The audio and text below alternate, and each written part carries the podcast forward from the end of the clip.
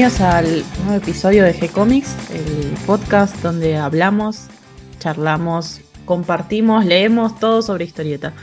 Y hoy estamos con Nico Salgado. ¿Cómo estás, Nico? Bien, Cata, muchas gracias por invitarme. Hoy tenemos un tema que veníamos posponiendo hace un montón. Sí, sí, parece que finalmente, finalmente se dio, así que vamos a hablar un poquito de algunas cosas eh, tecnológicas locas. Sí, vamos, vamos a adelantar un poquito, vamos a hablar sobre tecnología en el arte. Y bueno, vos sos un experto en eso. Contanos un poquito sobre tu, carrera, sobre lo que estudiaste, a qué te dedicas. Bueno, primero, gracias, o sea, es un, lujo, un placer. Siempre los escucho en el podcast desde, desde el principio. Incluso he iterado varias veces en pandemia sobre episodios que, que me gustaban mucho, escucharte a vos, a tu viejo, Claudio, Mario, Nico, hablando de mate de superhéroes y todo eso, para uno que es fanático de las historietas, la verdad que es un, es un placer y está muy bueno lo que hacen, así que un lujo estar acá.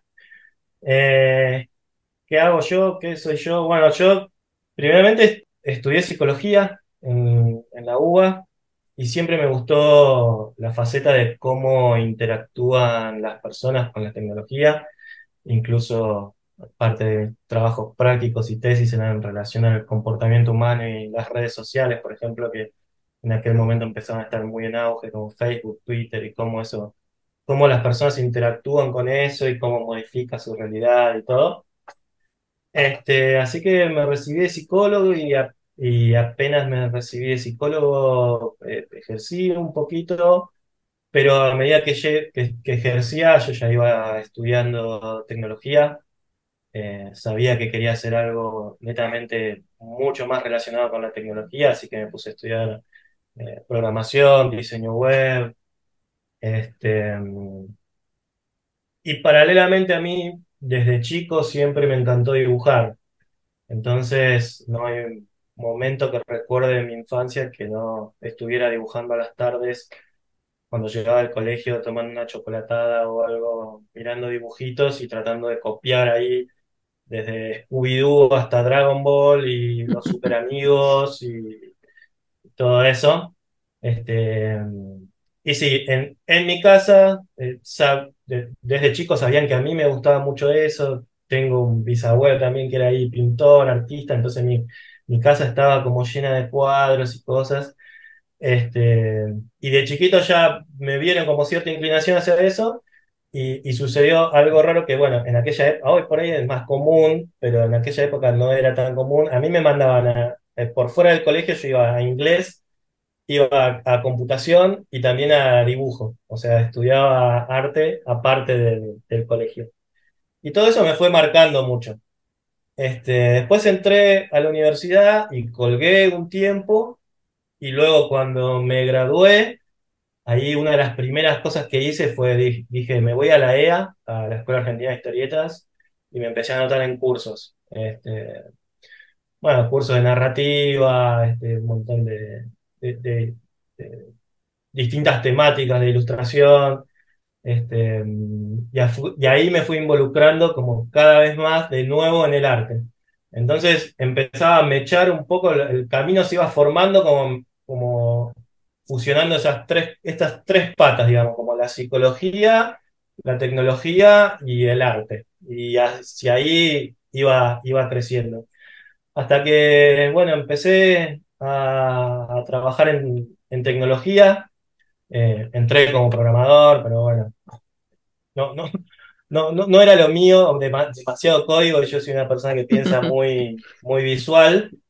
Este, Así que de a poco ya fui volcándome un poco a control de calidad de software, pero era control también como le hacía mucho foco en, que las aplicaciones eh, tuvieran el look and feel para el cual fueron eh, predestinadas, en errores de usabilidad y más, eh, muy enfocado hacia lo visual también, hasta que por fin empecé a involucrarme en todo lo que es UX UI, que es User Experience y User Interface, que justo también me echaba eso, como que User Experience es el estudio de cómo las personas interactúan con las aplicaciones y lo que hace eh, y UI es User Interface, que es diseñar esas interfaces para facilitar la interacción de los usuarios con eh, las aplicaciones, los programas que uno diseña. Y a partir de ahí fui, este, dentro de la empresa donde estoy, también fui fomentando y creando un equipo de trabajo que es el área de Creative Services. O sea, son los servicios creativos tecnológicos que tiene la compañía. Yo trabajo en una multinacional de tecnología y una de las áreas es Creative Services, que provee eso.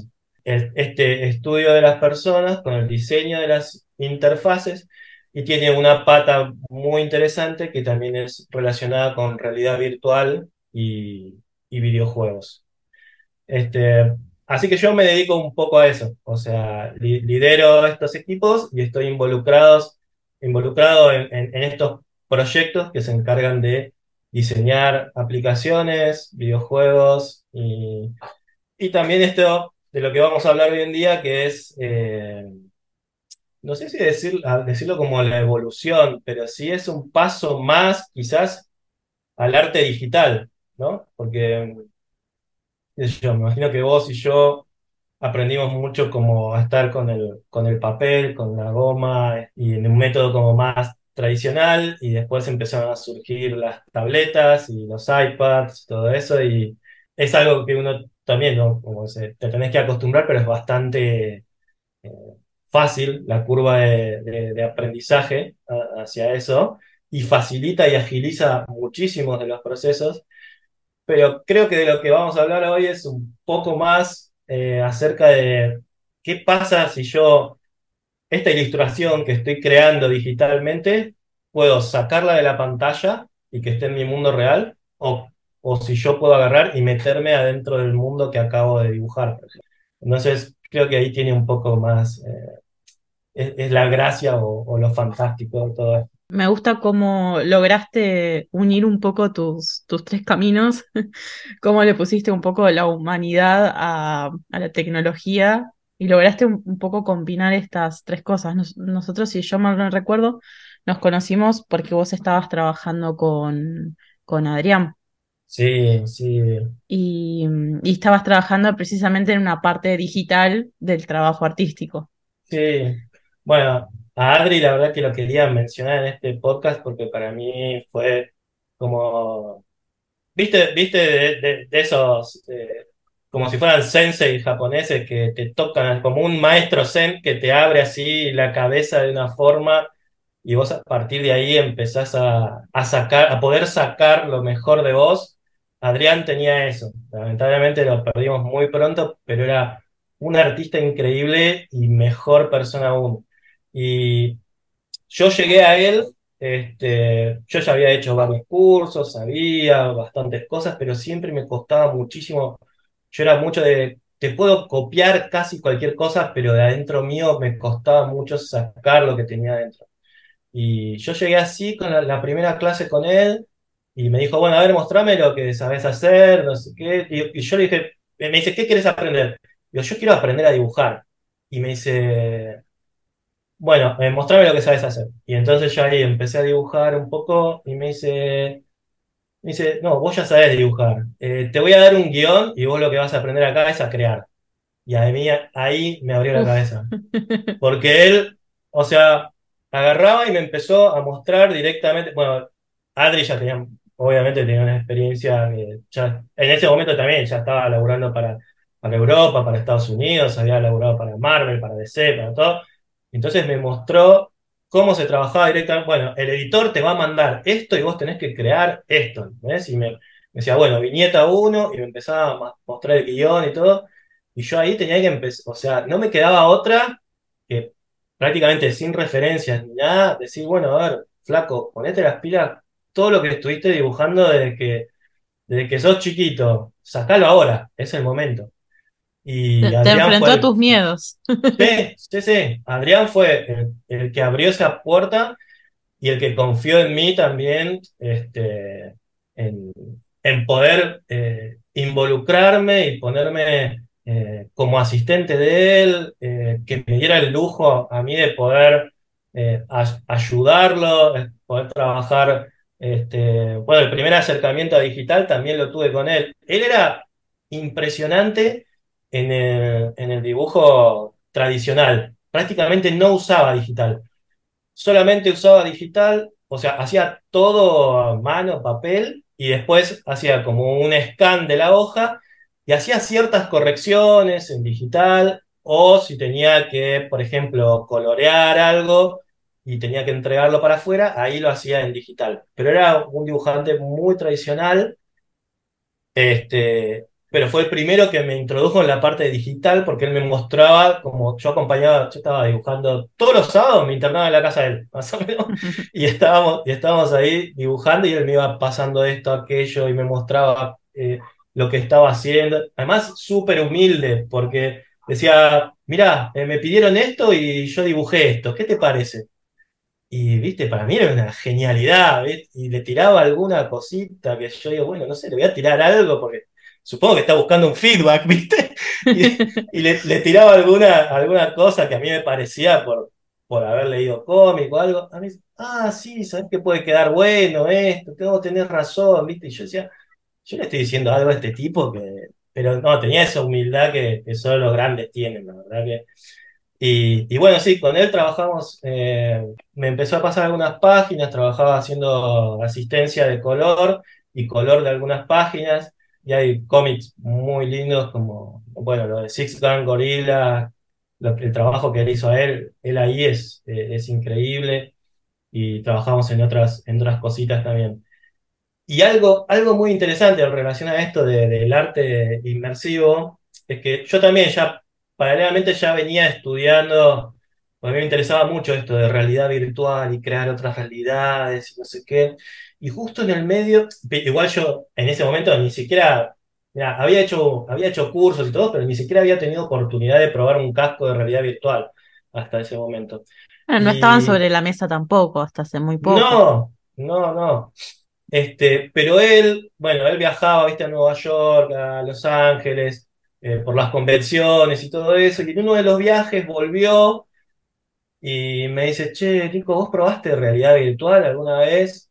Digo, mirá, no lo probé, pero me recontra interesa, estoy metido en esto, yo estaba haciendo un curso en relación a eso, digo, algún día cuando junte unos mangos, viste, me voy a comprar un casco, Y, él me contaba, no, porque me reuní con un productor allá de cine de Estados Unidos y me empezó a tirar, este, no, bueno, él eh, le mostró algunas aplicaciones que podía dibujar de forma espacial, lo cual a él le, voló la cabeza, porque dice, yo cuando era chiquito me la pasaba como con los brazos dibujando en el aire. Y mis papás se pensaban que estaban locos y me querían mandar al psicólogo por eso, porque pensaban que era un autista que estaba dibujando garabatos en el aire. Y dice, y cuando fui a Estados Unidos y lo encontré este productor de cine, me hizo probar el casco de realidad virtual, este, tenía los sticks en la mano y empezaba a dibujar garabatos y cosas en el aire. Y el tipo este se volvió loco y dice, queremos hacer algo juntos y no sé qué. Y Adrián siempre tenía eso, como de, eh, más allá de ser muy fuerte en lo, tradicional y tener una base tremenda en, en, tradicional, siempre le gustaba como ir un paso más allá, innovar, ver, hacer cosas creativas, ver con qué lo podía fusionar. Y, y no, es interesante que también me vino por el lado de él, que él estaba como también queriéndose meter y tener ese acercamiento por ese lado.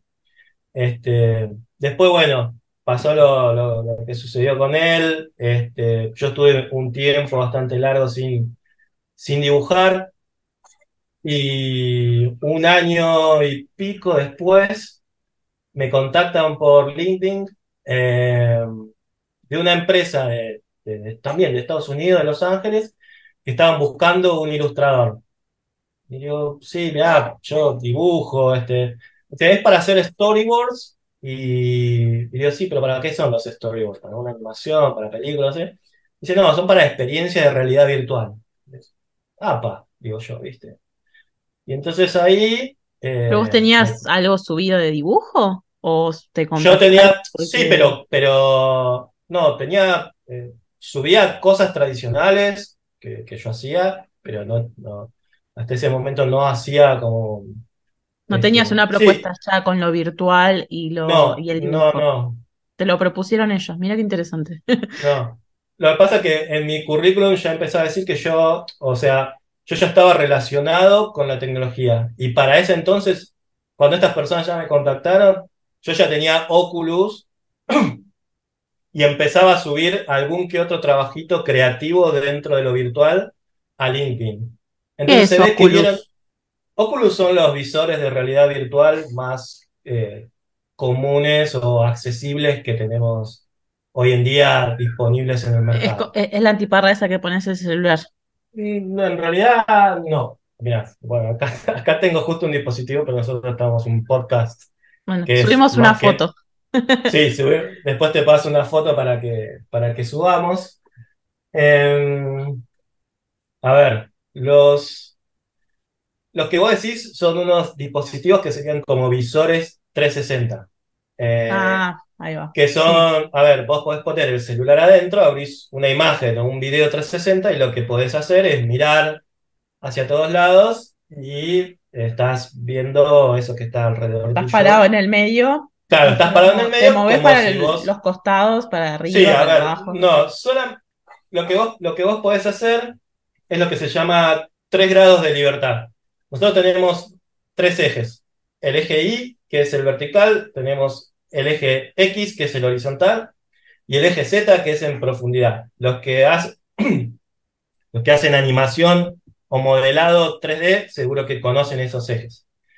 Dentro de los dispositivos que tienen tres grados de libertad, como estos visores, lo único que vos podés hacer en esos ejes es rotar. O sea, sobre, sobre el eje Y, yo solamente roto la cabeza hacia un costado hacia el otro. Sobre el eje X puedo mirar hacia arriba o hacia abajo. Y sobre el eje Z, que es el eje de profundidad, puedo mirar así y girar hacia un costado o hacia el otro no, pero no te permite meterte en el lugar, o sea, estás quieto.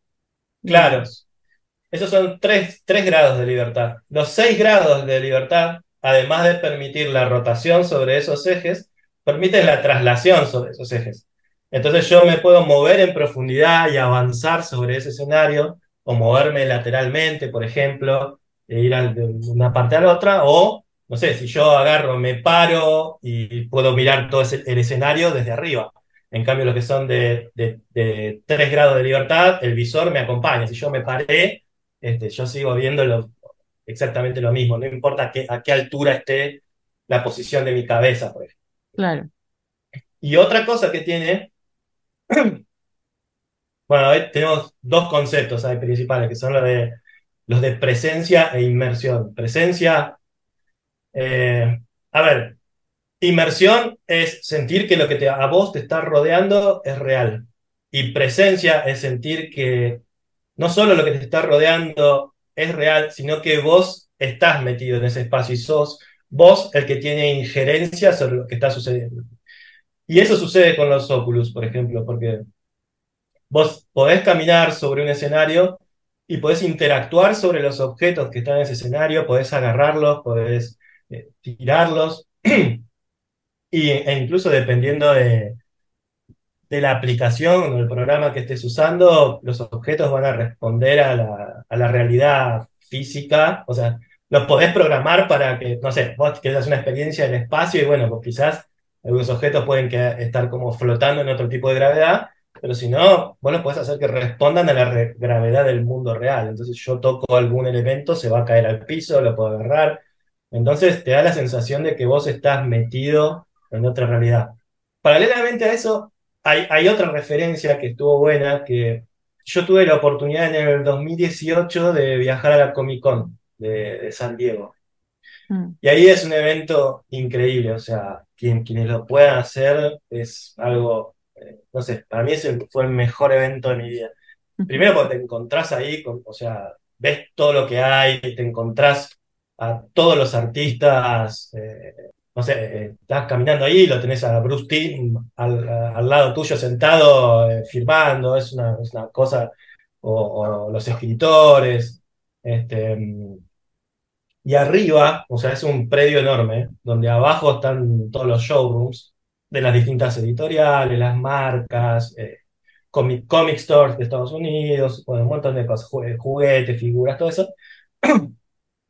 Y en la parte superior del predio son todos salones enormes donde hay conferencias. Entonces vos te las vas agendando y te vas anotando. Y no sé, tenés eh, bueno, cómo se trabaja, cómo trabajan los dibujantes en Marvel, cómo trabajan, no sé, los que trabaja un escritor en DC, y así un montón de exponentes, gente que presenta libros, gente que presenta animaciones, como este, no sé, gente de Cartoon Network, el creador de Los Simpsons, Matt Groening, o sea, un montón Una de cosas. locura. Sí, sí, sí, sí, es, es, es tremendo.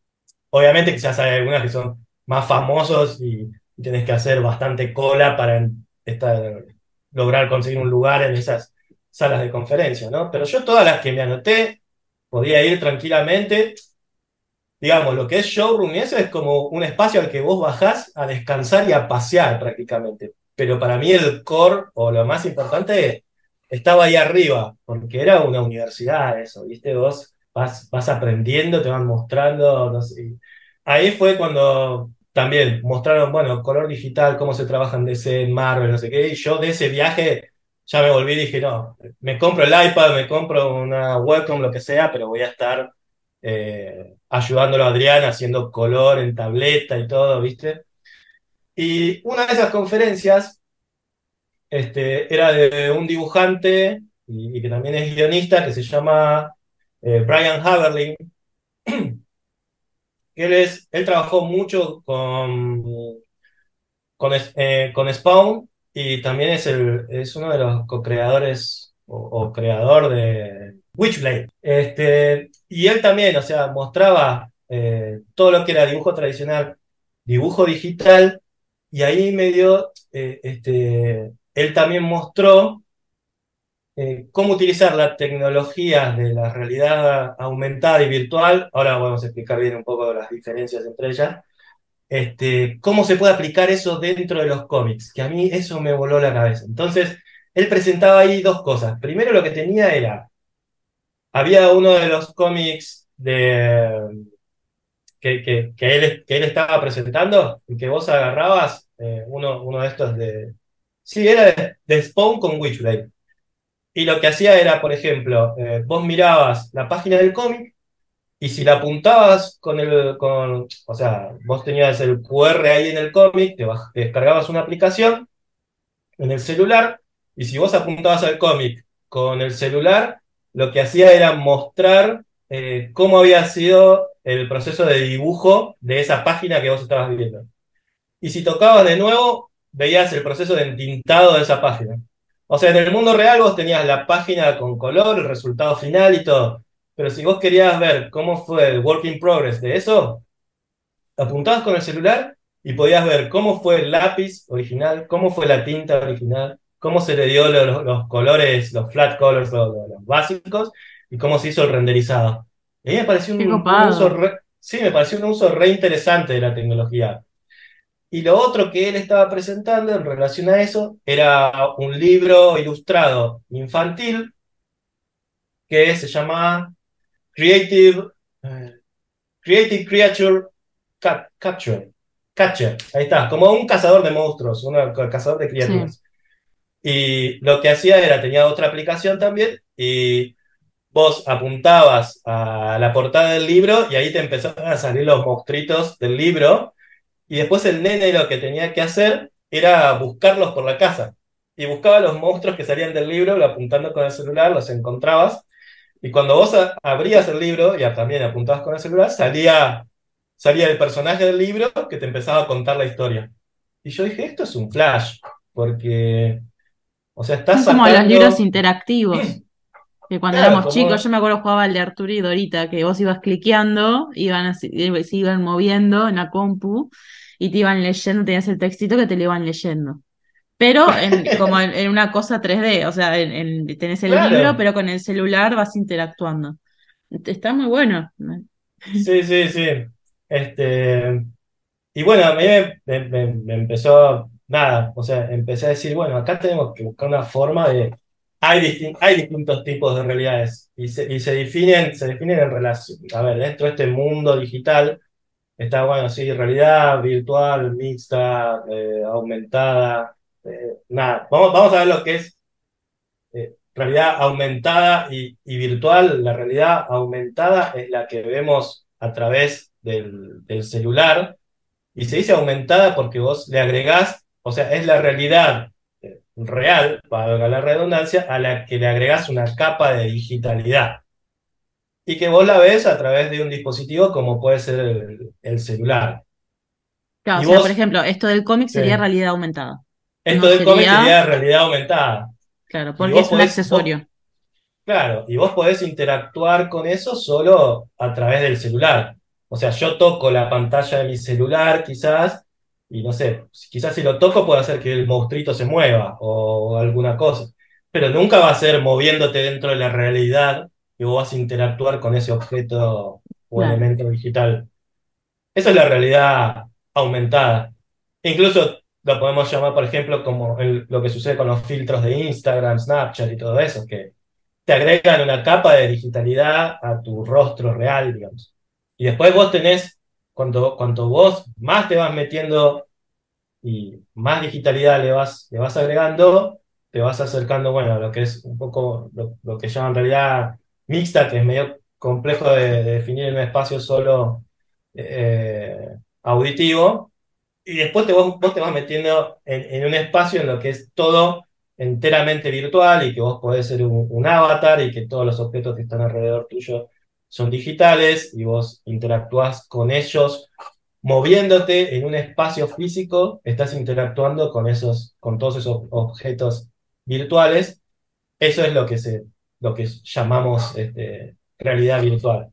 Entonces, en, re- en relación a todo eso, uno puede crear ilustraciones o, o tipos de arte que utilicen cual- cualquiera de estas tecnologías para hacer, para, no sé, o para darle vida o para hacerlo más eh, inmersivo de algún modo. Yo te voy a dar ejemplos de algunas cosas eh, que he hecho en realidad aumentada y algunas en realidad virtual, por ejemplo, para que te des una idea. No sé, cuando fue lo de la pandemia, que mi nene, eh, va, mi nene no, todos los nenes tenían que hacer el jardín en casa y todo eso, y, y fue muy complicado tener que estar encerrado y todo. A mí se me ocurrió, se me ocurrió para hacer, hacerles para el jardín de ellos, las maestras, cuando esté, o sea, todo era por Zoom, todo tenían que ver una pantalla, pero no había nada que atraviese, o sea, nada que salga de esa pantalla hacia vos y vos que puedas ir hacia ellos, y, y, y eso para mí es lo copado de, esa, de esta tecnología. Entonces a mí se me ocurrió decir, bueno, si yo creo no sé, en relación a un cuento determinado, una, un paisaje y que las maestras estén contándole ese cuento a los nenes, pero los nenes en casa apuntan con el celular a la pantalla y todos los personajes del cuento empiezan a aparecer en la casa de ellos o en el living de ellos, no sé, eh, puede ser un flash bastante atractivo. claro. Entonces hice ese tipo de cosas, este, y ahí me empezaron a llamar de otros lados que vieron eso, y, y gente que trabaja en Disney, y que qué sé yo, y que les gustaba, y, y así empiezan a surgir algunas cosas. Este, en relación a, a la empresa esta de Estados Unidos, eh, para, para realidad virtual, eh, trabajé en dos proyectos. Uno era en realidad aumentada, que por ejemplo era un Eh, vos tenías un parque en Estados Unidos que la verdad estaba todo como... era, era para el uso consciente de los recursos naturales. Entonces lo que la idea era mostrar cómo nosotros nos estamos convirtiendo más como una una especie de jungla de cemento y cómo estamos perdiendo la naturaleza y el verde y todo eso. Entonces, lo que sucedía en ese parque era que cuando vos apuntaras con el celular, ese parque empezaba a cobrar vida con distintos objetos, eh, todos relacionados con la naturaleza y un mundo fantástico. Eh, con, no sé, había como hongos gigantes, cascadas, eh, ranitas que salían y cosas.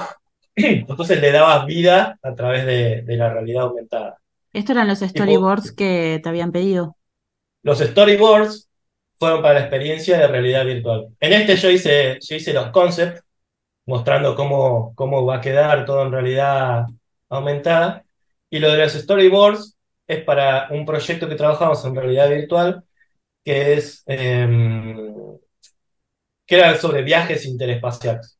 Entonces tenías que hacer ir graficando todo cómo iba a ser la transición de las escenas y después de a poco me fueron diciendo, bueno, ¿te animás a hacer los personajes? Y sí, vamos a hacer los personajes.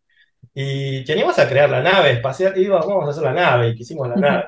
Y entonces después, bueno, y, y te animás a prototipar la experiencia en realidad virtual para ver cómo queda. Y ahí empieza a estar más interesante, porque el trabajo del dibujante ya agarra como una noción más de, de espacialidad y te empezás a convertir en una mezcla de dibujante, ilustrador, pero modelador, porque estás dibujando en tres dimensiones.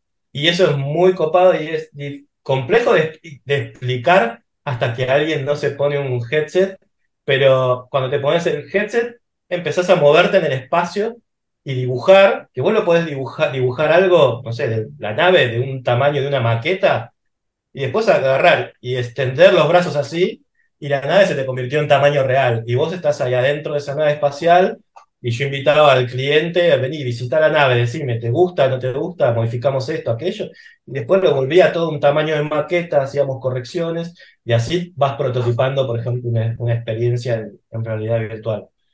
O sea, Esta vos, cosa está vos dibujás sí. en tamaño, o sea, de, con el casco puesto, con, mm. lo dibujás todo chiquitito ahí, como si lo tuvieras una mesa.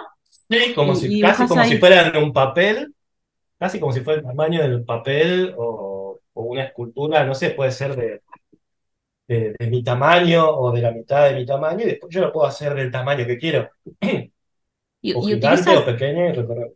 ¿Y utiliza conceptos del, del arte 3D o, o es totalmente distinto? ¿Como cuáles? No sé, no sé yo mucho de 3D.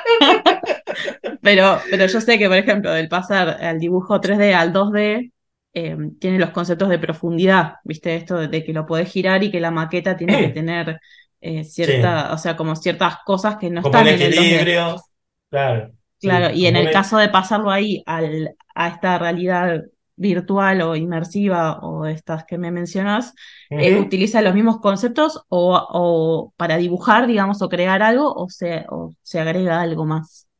Yo te diría que son eh, los mismos, solo que empezás a pensar de, otra forma. Por ejemplo, eh, vos, podés, vos, podés, dibujar un, espacio y vos eh, agarrás y no, no sé, puede ser un espacio interno o, o, o, externo, y vos no tenés que pensar, ok, no, si acá le pongo la luz, la sombra, qué sé yo, en, en realidad virtual lo que haces directamente es agarrar el sol y lo metes en la posición en la que vos querés.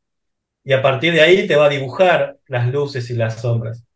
Entonces, es como que... Mm, por eso, por eso te decía que es como una mezcla entre, entre ilustración y, y modelado.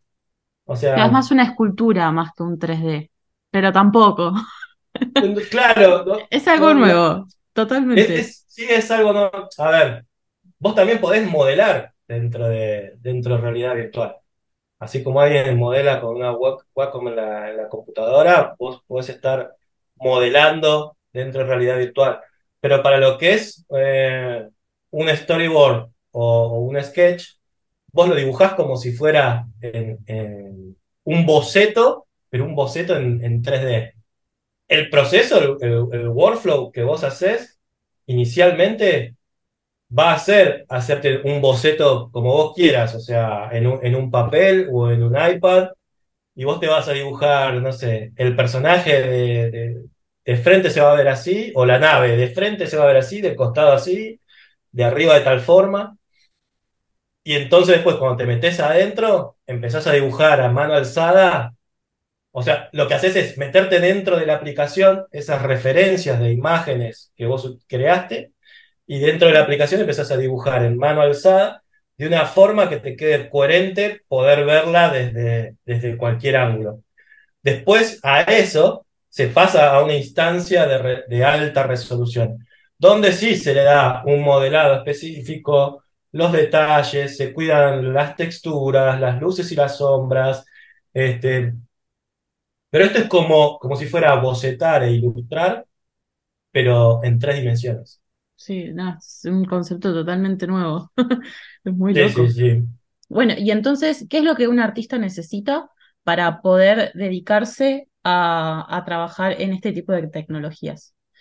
Mira, se, se, valoran mucho los perfiles generalistas, o sea, todo lo que vos puedas aprender eh, involucrarte y hacer cursos. Obviamente, digital, que sepas bocetar y, y- crear ilustraciones y colorear y todo en un, en un iPad o con usando la Wacom y usando Photoshop o, Clip Studio Paint o cualquier ese tipo de, de, de aplicaciones y herramientas sirve para después poder meterte dentro de lo que es eh, un entorno de realidad virtual y poder manejarte con mucha más facilidad.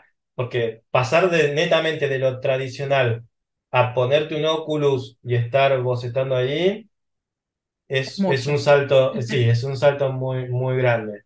¿Y es Eh, necesario tener el Oculus sí o sí para trabajar en, est- en esto? Sí. Para lo que, para lo que es realidad virtual, sí. Para lo que es eh, realidad aumentada, no. Es más, vos podés, vos podés crear en Procreate o cualquier otra aplicación y siempre eso eh, se dibuja en capas. Viste que uno va dibujando en capas, incluso dentro de los mismos elementos hay capas, porque vos tenés una capa quizá donde hiciste la línea, otra donde hiciste el color plano, otra tenés luces, otra tenés sombras. Lo que sí tenés que tener muy en claro es, ok, cómo separo esos elementos, cómo los organizo y después esos elementos, tenerlos bien separados y organizados en capas, porque eso es lo que vos vas a levantar cuando hagas una experiencia de eh, realidad aumentada. O sea, cómo va a ser esa tridimensionalidad y cómo van a estar jugando esos elementos. Y saber que, no sé, si hay un personaje y lo está tapando, parte del personaje lo está tapando un arbusto, vos vas a tener que dibujar el personaje entero y después le metes el arbusto arriba, porque eso va a estar en tres dimensiones. Lo que se hace mucho es eh, también, por Claro, yo puedo cruzar el ejemplo, arbusto.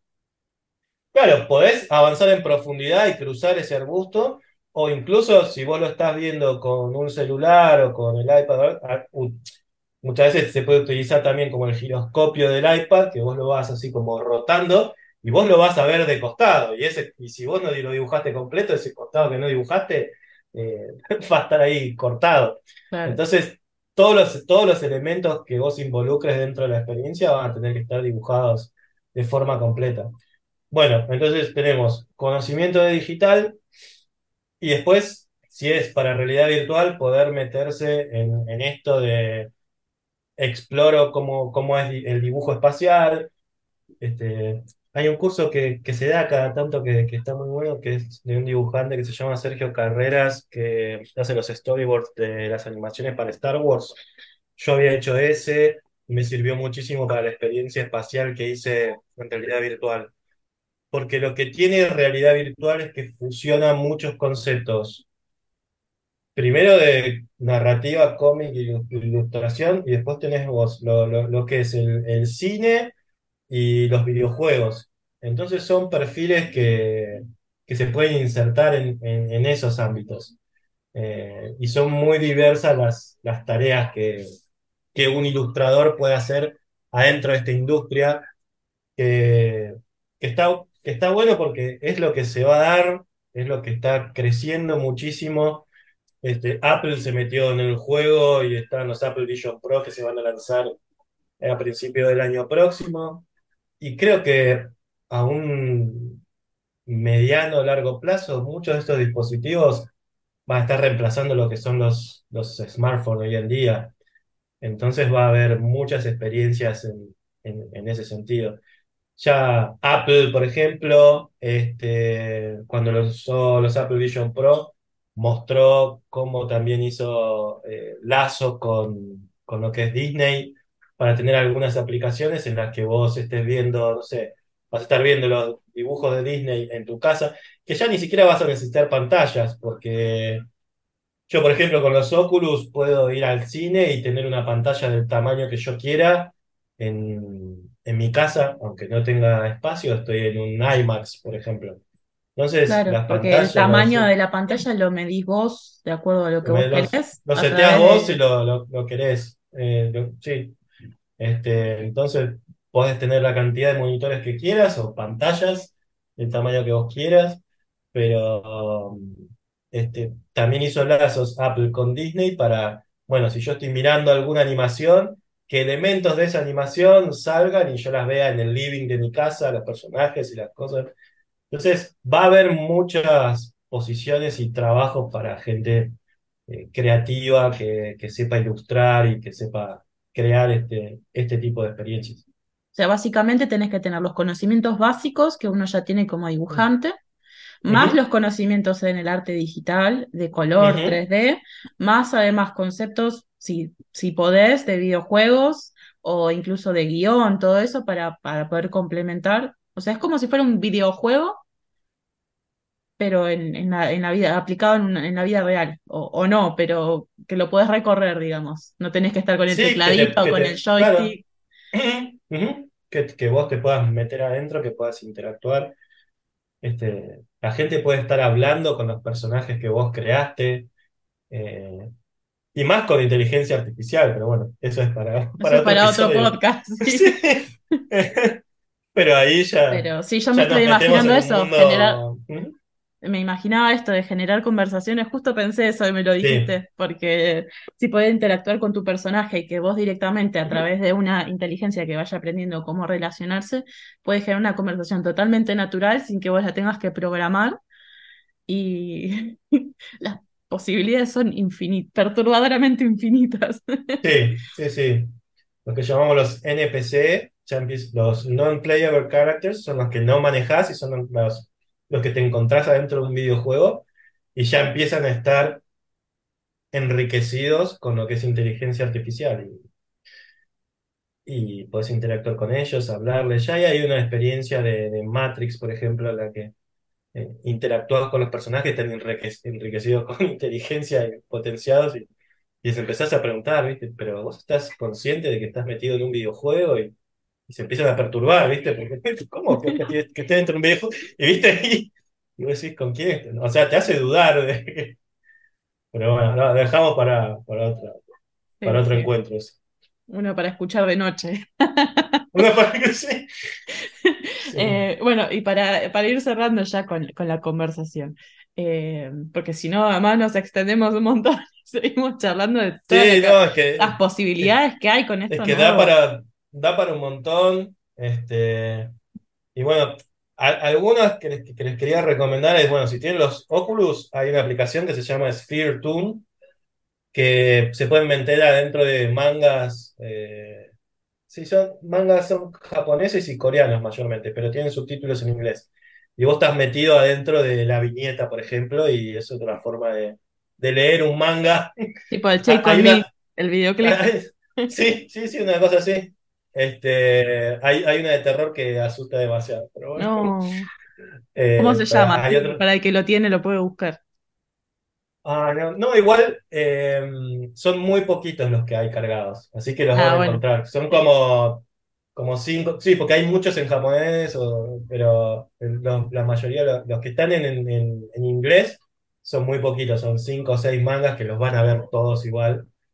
Este, eh, pero bueno, sí. Ustedes, ustedes eligen, si les gusta algo de, de terror, mí- mírenlo y si no, ahí pueden ver de todo. Y después hay otro que es. Sí, Sphere Toon es para los Oculus y ahí pueden meterse adentro un manga.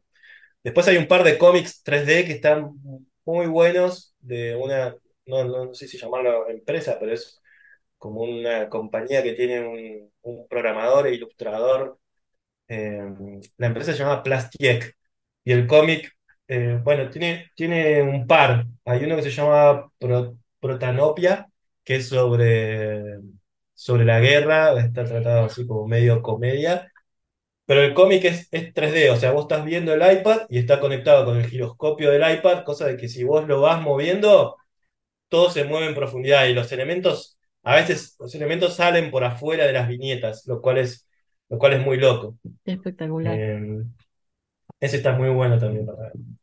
Eh, ¿hay, hay Eh, alguna aplicación para dibujar, por ejemplo, en el Oculus también? sí, tenés Tilbrush, que dibujás así como en el espacio, y después tenés eh, una, por ejemplo, que se llama Vermilion, que vos podés hacer como si fuera el dibujo tradicional al óleo, pero vos estás metido dentro del espacio virtual. Y vos agarrás y decís, bueno, quiero un lienzo de tal tamaño y lo agrandás, o tenés todos los colores que vos necesitabas, todos los pinceles, Y no los Y tenés que lavar. no, no tenés que lavar, no te intoxicás con todo el agua no te manchás ni nada. Y tenés todo lo que es eh, los tutoriales de Bob Ross que te ayudan cómo crear Sí. los paisajes y todo eso, y vos lo vas viendo y lo vas este, haciendo, dibujando con, con, con pinceles. Ese es, ese es otro que está muy bueno. Después tenés uno que se llama Quill, que vos podés dibujar y animar, pero ya es un poco más complejo. Y ¿Y las después hay varios de... Sí, y las texturas están bien logradas? Por ejemplo, este de Vermilion, con la textura de pintura. sí, están Sí. perfectos. Están impresión. Me da mucha impresión. Y, y, y vos tenés ahí todo tu, tu, tu acuarela y, y vos vas poniendo, o sea, vas agarrando los pomos y poniendo todos los colores que necesitas y con el pincel los podés ir mezclando y las mezclas son, o sea, es sumamente natural, ¿no? Y después, obviamente, eso lo podés exportar e imprimirlo como un cuadro tuyo, por ejemplo. Claro, lo mostrás en esa realidad o lo podés imprimir o podés... Eh, vos me mandaste inclusive este video eh, de la chica pintando y vos Ujú. podés recorrer la pintura inclusive. Es una locura. Ese lo vamos a compartir en el texto también. Sí, sí, esa chica es, bueno, es, es increíble, hace exhibiciones en todos lados. También te quería preguntar eh, si vos podés recomendarnos cuáles son los lugares donde los artistas pueden conseguir este tipo de trabajos, ya sea desde el guion, desde el videojuego o, o para hacer los storyboards. Yo, por ejemplo, te- tengo Instagram, pero ahí tengo más, más bien, o sea, casi ni lo actualizo. Eh, por ahí habré conseguido algún momento como para hacer alguna commission o ilustración, pero eh, ahí es como que mostrás tus dibujos más tradicionales. Yo creo que lo que más se mueve hoy en día es LinkedIn, Eh, porque ahí tenés todas las empresas de videojuegos, de realidad virtual y yo les aconsejaría que a quien le interese se arme un buen perfil ahí, con lo que sabe, qué trabajos hizo. Y se capacite también con estas tecnologías. Sí, se capacite con esto y que vaya, que vaya compartiendo qué es lo que hace. Este, el uso de hashtag y arrobas es muy similar a de Instagram. seguir a estas empresas que les interesen, este, que hagan experiencia, o sea, busquen, o sea, realidad virtual, qué oportunidades hay, qué es lo que están buscando, y sigan a esas empresas y vayan compartiendo ahí dentro. Y yo la mayoría de las cosas las fui consiguiendo por estos trabajos, los fui consiguiendo por ahí. Todo lo que es tecnología, videojuegos y realidad virtual. Es el mejor eh, espacio. sí, sí, sí. Sí, porque sé que además tiene Eh, una búsqueda laboral, entonces podés, no sé, podés poner como el filtro de qué tipo de trabajo estás buscando, Sí, te todo lo que te las interesa, después te salen todas las ofertas, eh, puedes setear alarmas específicas cuando haya pos- posiciones que te interesen. Y mucho, contactarte con gente, con recruiters, ir siguiendo lo que te interese y contactos, o sea, ir contactando a este, al otro y, ver la forma de, de insertarse, mostrar lo que uno hace y tratar de encontrar espacio. No es, no es que, ah, no, tenés que contactar a tal empresa para conseguir un trabajo. No, es más como abrirse ahí en el abanico y meterse, nadar ahí adentro y algo, si vos haces bien las cosas y te empezás a, a, a meter en esto, empezás a crear, a compartir, a seguir, a comentar también, este, algo, a- algo va a surgir porque esto está creciendo bastante. Y muy rápido. Sí, más de lo que podemos procesar. Eh, es, es bastante estresante a veces porque uno se, ya se acostumbró y aprendiste esto y esta nueva función y no sé qué, y ya ahora este, sale una actualización nueva y después y es todo te cambiaron conceptos y cómo los tenés que volver a aprender. Y, ah, eso me olvidé de preguntarte. ¿Cuánto salen las herramientas de trabajo para, para estos, estas tecnologías? ¿Son accesibles o sí, un o poco en sea, ahorrar? ¿Dónde los podés comprar también? Porque para ahí acá no se consiguen, hay que sí, importarlos. sí, sí, ese es el problema que tenemos acá. Bueno, a ver, tener, lo- tener lo que tener, tener lo que son eh, iPad o podés tener las tabletas como Wacom. Yo, yo sé que eh, yo acá tengo Wacom, pero sé que las Huion son una versión. a veces más, más económica, tengo entendido, Mm. y, y, y sé que funcionan muy bien también. Sí, o XPpen Este, también es otra marca sí, alternativa. sí, Vos la que sí, te referís son las que son monitores, que tienen la pantalla. Sí, o, am- o ambas. Ah, Yo, a mí, yo para las que tienen la pantalla uso el iPad y para la otra uso, uso una tableta grande que dibujo en la tableta y lo veo en, la- en el ah, monitor de la, de la compu. Pero sí, bueno, el, el iPad es caro, eso sí, y más si vas a dibujar te conviene como el de 13 pulgadas, pero sí, bueno, para arriba. Claro, sí, igual no hay, no hay más, no hay más Ah, de 13 pulgadas. Sea, el máximo, el, el iPad Pro de, es el de, el de 13 pulgadas. Pero eso lo, a ver, lo aconsejaría para alguien que, se, que sabe que se va a dedicar profesionalmente a esto como un trabajo y que y lo, y lo ve como una inversión de una herramienta de trabajo. No como para alguien, ah, bueno, me quiero meter a explorar y me voy a comprar un iPad, porque el iPad sí es, sí es caro. Para e- en ese sentido, aconsejo que te compres una, una tableta gráfica, que yo también empecé con una muy chiquita, después me compré una más grande, pero te vas, te vas acercando a lo digital de esa forma. Y después, lo que son los Oculus, hoy en día, bueno, ahora van a salir los Oculus 3 y seguro van a bajar el precio de los Oculus 2 porque pasa siempre eso sí, pero están alrededor de 300 400 dólares, lo cual también a nosotros nos suena muy caro. Es como que tenemos que pensar, bueno, ¿cuánto gasto en un celular, por ejemplo? Y si yo lo miro así, la verdad que no es tan caro eh, comprar un Oculus. Lo que pasa que, bueno, si vos decís, sí, el celular lo uso para todo porque voy a estar llamando por teléfono, mandando mensajes, solo fotos, no sé qué.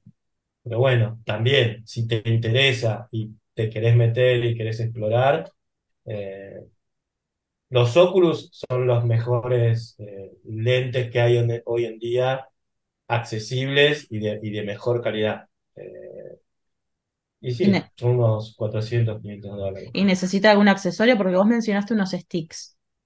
Los sticks vienen. Ah, ya vienen incluidos. Sí, los sticks son como los controladores que vos vas a tener con los Oculus. Igual hay muchas aplicaciones que cuentan con hand tracking también. O sea, yo puedo dejar los sticks a un costado y mirarme así las manos y me las detecta totalmente. Pero bueno, una- para como en una película. No, sí, sí, sí. Eh, pero bueno, para dibujar y para crear algo todavía necesitas la precisión de los sticks y, y todo eso, ¿no? Claro, que Eh, además pero imitan eso, un pincel, pueden imitar la presión, un montón de cosas. Sí, sí, sí. Ese, todo, todo, eso, eso viene con los sticks. Después hay ac- accesorios que me vas comprando para mejorarlo, pero no, no, no son para nada necesarios. O sea, para meterte en VR, los Oculus. Los Oculus. Y lo que tiene de bueno es que no necesitan tampoco estar, estar conectados a una computadora. Que eso es lo que hizo que estos dispositivos empezaran a ser más mainstream y que fueran más accesibles a la gente y al mercado en general. Porque los primeros dispositivos eran más visores y tenían que estar conectados a un procesador de computadora. Y estos, y, y además necesitaban sensores externos. Estos tienen los sensores incorporados y el procesador incorporado. O sea que solo lo encendés y lo empezás a usar. No necesitas una supercomputadora para usarlo. Así Ay, bueno, entonces para arrancar, o sea, con una Wacom, con un lapicito óptico que tengas para dibujar en la compu, podés arrancar y a medida que te vayas metiendo y vayas aprendiendo y te vaya interesando y quieras dedicarte profesionalmente a esto, vas invirtiendo en nuevas herramientas. Sí, Y bueno, ya saben, LinkedIn, se pueden hacer una cuenta ahí, pueden empezar a cargar ahí sus trabajos, sus proyectos y, y bueno, Sí, pueden ir sí, viendo qué pasa. porque. Sí, sí, sí, porque la mayoría de lo que es industria de videojuegos, de cine, realidad virtual, buscan ilustradores, diseñadores, concept artists, storyboard, character design, todo eso lo buscan a través de LinkedIn. Eh, y aprendan inglés. Aprendan inglés. Y aprendan Eh, inglés. va. sí, sí. Queda la invitación hecha para hacer otro podcast de nuestro columnista de tecnología eh, sobre, sobre inteligencia artificial y las aplicaciones también en, en videojuegos y en el arte en general. Ujú. Y bueno, muchas gracias por, por la charla y por toda esta información totalmente nueva para muchos, incluyéndome. Y, y bueno, y aprender también estas nuevas posibilidades de trabajo que me parece que es muy interesante también explorar eso. Sí, sí, sí, eso, es lo que tiene interesante, es que abre también como un, nuevo mercado y posibilidades de, inserción para todos los artistas. Así que gracias de nuevo por la invitación y bueno, eh, entren a la página porque vamos a estar compartiendo algunos de los ejemplos para que se entienda mejor de lo que estuvimos hablando hoy y gracias Cata de nuevo, nos vemos la próxima. No, gracias a vos, Nico. Y los invito a todos aquellos que escucharon hasta acá a recorrer el sitio de gcomics.online, que pueden leer historietas, pueden ver más, escuchar más podcasts, pueden ver relatos, notas de blog y tenemos una sección de recursos para todos aquellos que estén interesados en aprender sobre historieta. Ahí tienen un montón de recursos sobre el proceso creativo, desde el guion, desde la idea hasta, hasta la edición de imprenta. Así que bueno, muchas gracias. Chao.